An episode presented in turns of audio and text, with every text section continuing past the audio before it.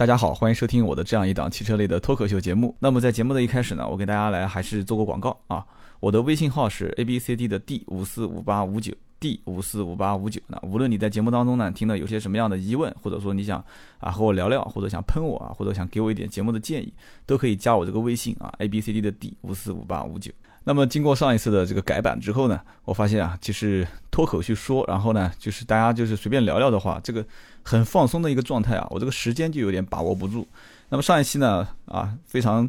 夸张的说了三十多分钟啊，讲来讲去其实都自己的那一点破事啊，希望大家就是不要太介意。那么今天这一期呢，我们一样还是去聊一聊从这个小型车啊、微型车开始，我们一点一点的往上讲。那么上一期呢，我把我之前的这个奥拓的经历啊，给大家讲了一下，然后有朋友就留言说，哎，听听你这个奥托的故事还挺有意思的啊。其实真的啊，讲自己的自身经历啊，其实还是非常简单，而且说的过程当中呢，也非常的这个有意思啊，把我的一些心得分享给大家。那么今天这一期呢，我给大家讲一讲啊，其实这个小型车当中，大家第一眼啊，或者说一提到小型车，哎，你当时会想到是什么样一款车型？很多人会想啊，小型车嘛，那这个车子，哎，我想到是 Polo 啊，有的人想到说，哎，那这个 Mini Cooper 啊，还有人可能想到一些其他的，比方国产品牌的一些小车。其实真正这个小型车啊，覆盖的面比较广，而且其实在我个人定义看来，你这个小型车到底以什么样为小？是以这个车身大小为为这个界限呢，还是以排量为界限，还是以这个价位啊多少来为界限来定义它为小型车？其实各种定义的方式都不同，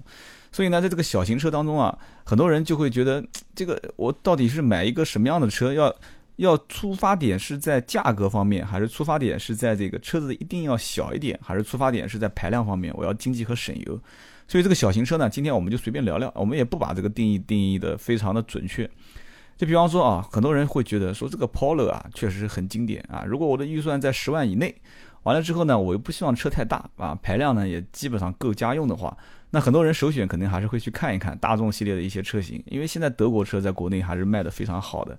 啊。然后晃了一眼所有的汽车品牌当中可以选的车啊，高尔夫太贵啊，大众的这个 Polo 哎挺小的，然后呢开起来也挺舒服，而且这个车子整体来看呢也挺结实的啊，口碑也不错。但是呢，这个 Polo 实际上这几代的更新换代啊，从最早的这个啊四眼田鸡啊，两个大圆头圆圆老的这个大前灯啊，让给人感觉特别的憨厚朴实啊，再到最新的一代，整个非常犀利的这个大灯啊，其实一代一代的进化，外形上来讲呢，是紧跟着是个时尚的潮流。但是呢，如果稍微懂一点车的人，或者说平时经常关注一些这个汽车论坛，或者说跟这个老司机哈，或者是汽车的这个。呃，真实的车主就是 Polo 的车主啊，一代一代又一代的更换，你最后会发现啊，其实这个新一代的 Polo 有很多地方都会让你很失望啊。比方说，包括它的门板的结构啊、材质啊，包括它的，包括这个引擎盖里面的隔音棉，原来从有到没有啊，包括它的轮毂啊，包括它的刹车盘，包括很多东西，你一个一个的去看啊，包括它的这个门的铰链，这一代的 Polo。当然了，其实并不是指这一代的 Polo 啊，其实这一整个系列的大众的车型，你跟它之前第一代上市的大众车型去比的话，这个减配减的完全是让人无法理解。那么很多人会讲说，哎呀，这个德国车子为什么现在减配这么不厚道啊？这个减的让人感觉到就是中国老百姓的钱是不是很好挣啊？其实我当时有一种想法啊，当然这个想法只是我自己在胡思乱想啊，并不是帮这个大众的厂商去开脱。当时呢，我的想法是这样子的。其实你想想看，从十年前开始啊，你去买一样东西，当然了我不具体讲哪一款车十年前上市的啊，也许不可能，也许也许 Polo 不是十年前上市啊。你十年前买一样东西的价格啊，再看十年之后，你自己想想看翻了多少倍啊？就这个房价我们就不谈了啊，我们就看看身边的一些，包括最简单的东西啊，什么鸡蛋啊、蔬菜啊、牛肉啊，包括你穿的衣服啊、鞋子啊。十年之前跟十年之后的价格完全是天翻地覆的改变，所以同样的一辆车，十年前的定价，你再看同款型、同排量的，十年之后 Polo 的定价，应该讲它没有太大的改变，还是在这个价位上下啊。比方说1.6手动挡啊，不带天窗的普通版本，它就是那个价格，十年之后还是这个价格。那同样价格的话，你说人家厂商在同样组装这一辆车，他也没给你增加什么太多的一些配件啊，或者说他甚至还要给你增加一些配件，增加一些配置啊。它价格没有改变的情况下，它成本增加很多，是不是就可以给它一个这个减配的理由啊？所以我说这个话，估计很多人要喷我。但是呢，很多人啊，这个专家啊，所谓的专家，在网络上很多平台发布的文章讲，这个大众为什么要减配呢？啊，网友呢也是有很多高人啊，曾经我看过在某一个大众的论坛啊，应该是速腾的这个论坛，曾经有一个人就从第一代的速腾开始啊，一代一代的往后写啊，每一代减了什么东西。每一代减了什么东西啊？包括这个什么引擎盖上面的隔音棉啦啊，包括避震器套环啊，包括这个发呃这个这个这个就是前面电瓶的壳子啊。啊，第一代就是外面是个塑料壳，然后里面还一层海绵，上面还一层这个薄薄的像这个这个这个纸一样的这个物质啊。到了第二代就只剩海绵啊，到了第三代就只剩纸了。所以呢，这个每一代的大众的车都有减配，让人感觉非常恶心。但是呢，其实我。看到很多专家的文章上是这样写的，他说，其实大众刚进入国内市场的时候呢，是走的是全进口的这种路线啊。即使不走全进口路线，到了国内，它有一种叫 CKD 啊，就是拆装之后到国内重新组装，它这样呢也是为了避税。所以当时很多人买第一代的这个大众车型，都会很自豪的讲啊，我的发动机是进口的，啊，我整车多少多少零部件是进口的。但是你真正让他是说，他也说不出是什么东西来。这个呢，其实一个模糊的概念，厂家也不会告诉你说这里面所有的零部件哪些是进口，哪些不是进口。你只有机修厂的那些老师傅，他拆过这些车，修过这些车，他才能知道哦，这个零部件确实啊，十年前我看到的跟现在十年后有变化啊。国外的这个用的轴承和国内用的轴承它是不一样的，国外用的一些啊，包括启动机马达，包括国外用的这个 ESP 的车身稳定系统，跟现在国内的啊，或者说是组装的是不一样的。包括我当时了解的比较。呃，就是就是非常意外的，跟一些人聊天，开他看他去拆一些这个车辆的零部件，我就发现确实是的。当时我记得不是第一代就是第二代的速腾，拆开来发现它的 CD 机是西门子的，是正儿八经的西门子啊。到了后面，具体哪一代我就不说了，你去拆拆看你就知道了。你拆开来之后，你会发现它的这个 CD 机的主主机头啊，就是主机，它就是国产的。所以呢，你说这个国产是不是不好呢？你实际也说不出来，因为国产跟进口的，你去听音质，你不是专家，你根本听不出它的区别。但是这个实际上侧面来讲，它的成本就已经降低了。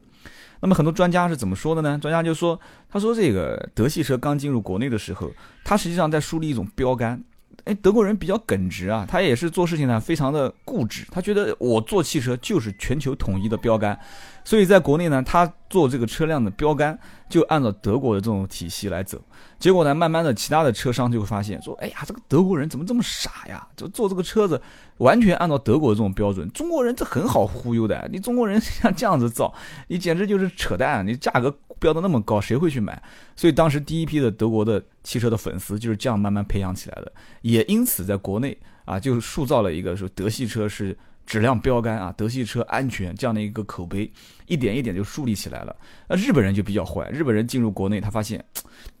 这个中国人比较好忽悠啊，很多人都讲说啊，这个日本车它没有什么，没有这个后保杠啊，所以呢，很多人就讲说，那日本车瞎搞啊，后面保一个保险杠根本就挣不了多少钱啊，防撞梁我讲错了啊，防撞梁，就这个后面的防撞梁也不值钱，你为什么不给装一个？其实呢，他并不是不给你装啊。日本人很简单，他的想法就是你国内没有碰撞标准，我这样子不装的话，我既然不装，你是不是能让我合法上路？哎，你中国人可以让我合法上路，那我为什么要装呢？我不装也不会影响我的销量，而且我不装的话，我相反我的价格各方面也会有一些竞争力。所以呢，德国人走的是啊标杆的这个体制化的路线，那日本人就走的就是哎，你只要是能让我合法上路，有些东西我能给你减的就减啊。所以说这个要讲细了，哪一天我们也可以开一期来讲，就针对德国车跟日本车两种车型啊，互相之间，大家走的是不同的路线，然后找两款同级别的车型跟你说一说差别在什么地方。所以今天呢，我们不讲太多啊这些细节上的事情，我们就讲这种小型车。所以呢，当时专家就讲说德国车这个标杆，所以当时 Polo 这个车子做出来的确是标杆，这个价格也是标杆，所有同级当中最贵的啊两厢车，小型车当中最贵的。但是你说这个。Polo 车子到底好不好？我觉得其实从我个人观点来讲的话，确实是一个非常不错的车。即使它现在减配减成这种样子，它这个车型实际上依然还是所有的小型车当中的一种标杆。只不过呢，这个车型目前的售价确实也不便宜。相反，你同时在很多的国产车型。啊，有一些就是完全是属于就是过来扰乱市场的一些国产车，它把配置标的奇高无比啊！你用这个 Polo 最低配的价格，你去买一款国产的车，你会发现什么导航啦，什么八喇八个喇叭的音响啊，包括 CD 啊、MP3 啊、天窗啊、真皮啊，什么都有。所以这个时候你会变得很纠结，你心想，那我到底是啊，是当鸡头呢，还是当凤尾啊？如果说我去买个 Polo 最便宜的车，那我说不定我去换一个奇瑞，我就变成配置最高的那款。然后同时排量各方面也提升了啊，然后车辆的外形，现在国产很多车的外形造的也很唬人，所以在这个时候你就会变得有点纠结啊，一个品牌到底对你能有多大的吸引力？这个呢我就不敢说了。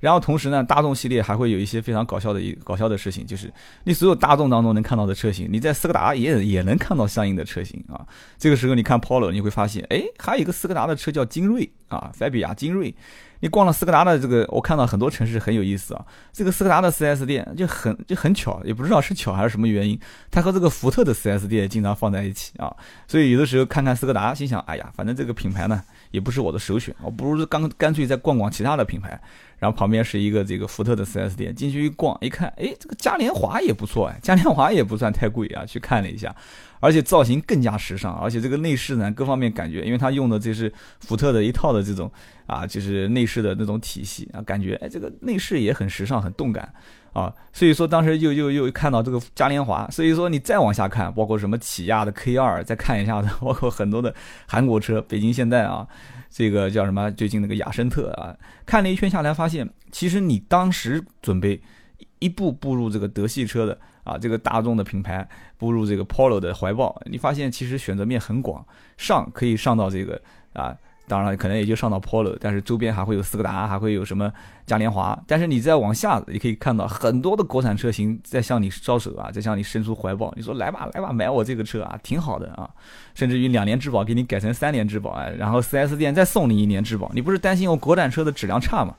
所以说，当买小型车的时候，你自己的购车理念一定要非常的坚定啊。你到底是希望得到一样什么东西？啊，比方说这里面我分很多种人群啊，有一些啊土老板啊，就是说我我就就给我的我的老婆买一辆车代个步就行了，无所谓，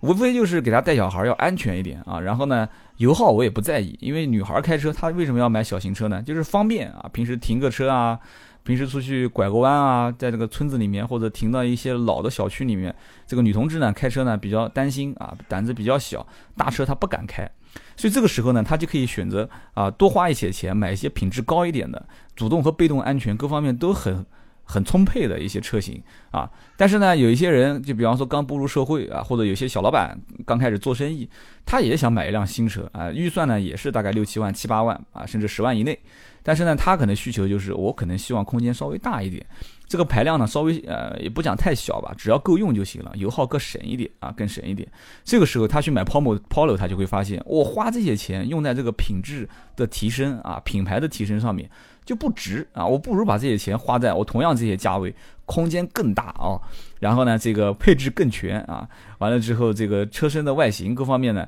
也能更符合我的这个呃屌丝的气息啊，当然有的不是屌丝啊，有的是这个上班族啊，或者是这种刚做生意的小老板。所以呢，就是你在选小型车的时候，不用太在意啊，这个小型车的品牌，或者说小型车的这个车型的大小，或者小型车的空间啊，或者是配置，最关键的一点就是根据你自身的实用性啊去选择。其实每一个人和每一个人的用车习惯是不同的，一定要注意你的自身的习惯和你的实际的用车环境。就比方说，我举个例子，你是一个啊。在写字楼里面上班的白领啊，天天跟一些穿着西装打着领带啊，包括这个小姑娘就是拎着 LV、GUCCI 的小包包啊，当然真的假的我们就不提了啊。每天挤公交车啊，挤得连尊严都没有了啊，脸都贴到玻璃上了。但是你这个时候心想，哎，我手上有点余款，我不如干脆买辆车。这个时候你会发现，你如果开一辆比亚迪、开一辆奇瑞去上班，在你的整个的平时上班的人际关系的环境当中。你就会产生一个非常微妙的形象啊，包括你平时在等红绿灯啊，摇开车窗跟你的同事打招呼的时候，不自然的就会有一种啊自卑感。虽然说你也是开一辆车，有人说啊，你这个人讲话讲得太虚伪了，难道我真的很虚伪吗？其实说实话，你细想一想，就是这么回事，你不要不承认。但是呢，你如果开个大众的这个 Polo，实际上这个车也不值钱，你实际上可能开的还没有旁边一辆比亚迪的这个车子价格贵，但是你毕竟是一辆大众啊。对吧？你毕竟是一辆这个德系品牌的车型，所以你你就开窗户跟别人打招呼的时候，你就啊满脸洋溢着自信。虽然也许你这个配置是差到无法让人直视啊，也许你平时开车的时候啊，包括这个座椅也不是真皮，也没有天窗啊，包括没有 USB，想听个歌也很难啊。所以你整个的牺牲下牺牲下来的东西换过来的就是你的面子。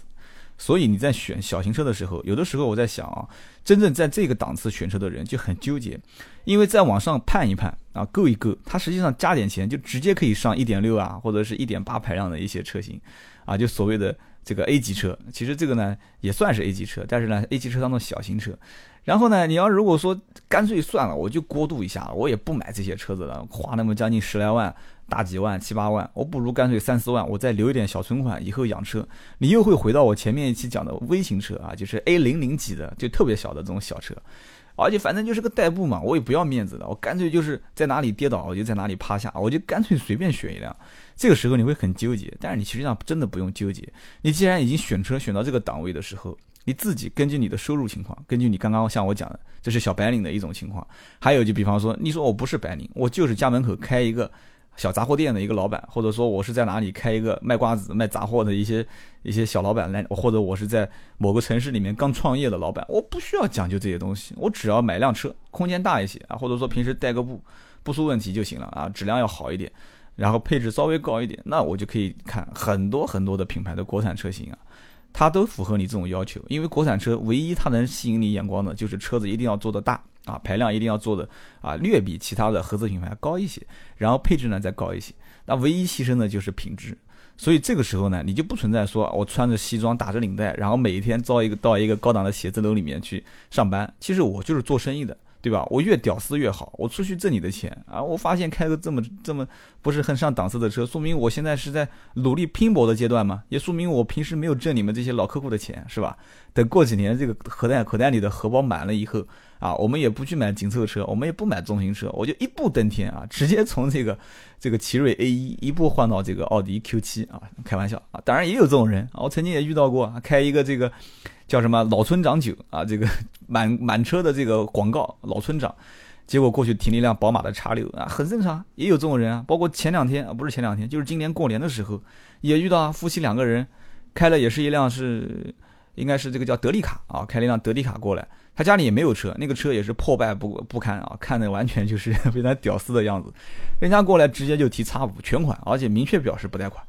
问他是做什么的，卖牛肉的。而且就是家家门口卖这个卤肉卖牛肉的，很正常。所以说中国人有一个特色，就是做生意呢，真人不貌相啊，真人不露相。同时呢，闷声大发财。真的，其实他们在购车的时候很简单，其实想法非常的单纯。我当时买车就是为了使用，我就为了拖货，我没有其他的想法。但是我现在买车，我就是为了改善生活，而且我有那么多钱，我这么几这么多年，可能刚开始是为了打拼买房子，我房子有了，小孩现在岁数也大了，我也不需要，我可能生个女儿，我都不用再买房。那我生意也是稳定下来，老客户也稳定了，我干嘛不买个车去享受一下生活啊？所以这个两个小老板就过去买了一辆叉五。所以买紧凑型车、买微型车、小型车的朋友不用太计较太多，关键还是要听听我前面几期的“屌丝购车、老板购车”啊这个节目，完全要看你自己对外形的一个啊你感冒的程度，是不是这辆车看过以后我朝思暮想？另外一个呢，根据你大概的预算和你的平时使用的一个环境以及你的。实用性来选车，这样的话，我觉得你选车方面啊就不会太出现大的偏差。